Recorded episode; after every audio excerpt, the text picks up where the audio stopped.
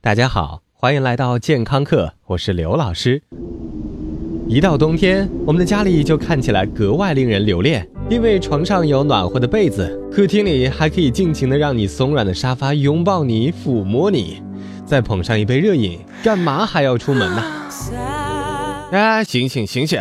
家里再美好，我们也只能想一想，就又要回到争风吃醋的办公室里。不过话说回来，冬天最让我留恋的不只是被窝，还有怎么洗都不想出来的热水澡。老师，老师，我有问题。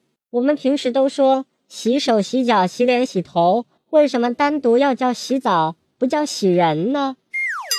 有水平。其实“澡”字已经包含沐浴全身各部位的意思了，而我们又是这么有文化的民族，当然怎么好听怎么叫喽。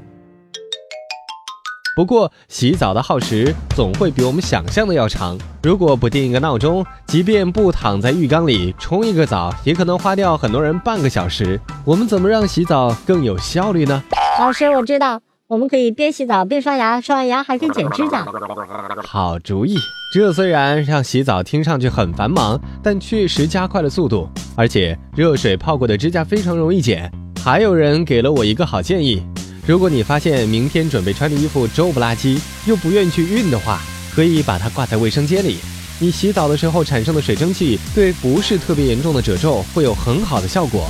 当然，还有人洗澡并不花很多时间，洗澡之后的工序简直比嫦娥三号登月还要复杂，瓶瓶罐罐数都数不过来。赶时间的话，不妨把这些按顺序好好排列，快速解决问题。无数历史实践证明。很多天才想法都是在洗澡的时候突然迸发而出的，这是为什么呢？科学家们发现，有一些情况会让你的大脑创造力迸发。当我们在运动、洗热水澡、听音乐的时候，大脑会分泌更多的多巴胺，这玩意儿简直是瞬间拉高智商。还有，在我们大脑彻底放松的时候，比如喝醉了或者半梦半醒的时候，我们大脑的创意大门也会打开。难怪那些不太正常的人总是天才，所以如果你总是在洗澡的时候有好点子，停都停不住，千万记得要在浴室里放个笔记本。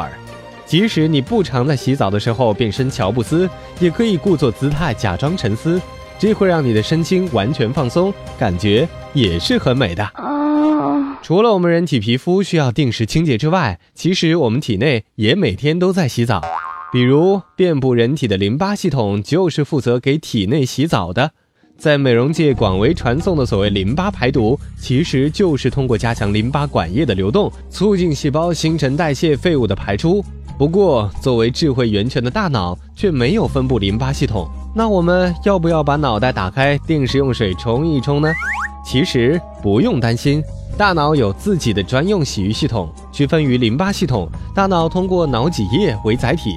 把脏东西通过细胞交换带到静脉，而且大脑洗澡的时间比女朋友洗澡还长。大脑洗一个澡大概需要八个小时，听起来是不是很熟悉？没错，就是在我们睡觉的时候。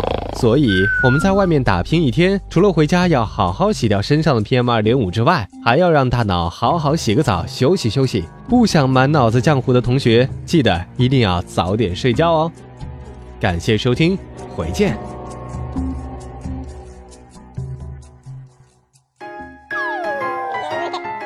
收听完健康课，您还可以在微信中搜索“健康课”的全拼，添加刘老师的健康课微信公众平台，获取最新节目更新以及最潮流、最无底线的健康知识。回见。